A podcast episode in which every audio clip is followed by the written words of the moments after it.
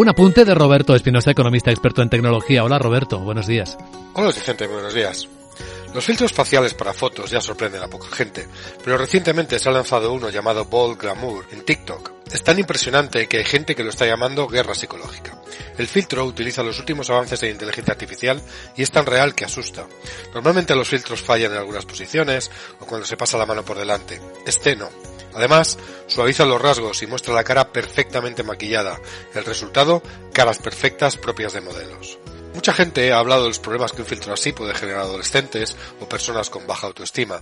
Sinceramente, viendo algunos ejemplos, no me cuesta imaginarme que como mínimo haya gente que después de verse con el filtro le vaya a costar mucho salir al mundo real. Pero también es un ejemplo de cómo la, tecnología afecta de forma muy diferente a hombres y a mujeres. El filtro funciona también con chicos, pero los resultados son mucho menos espectaculares. La reina de Blancanieves estaría encantada con todo esto. Probablemente lo mejor será romper el espejo. Gracias Roberto, buen día.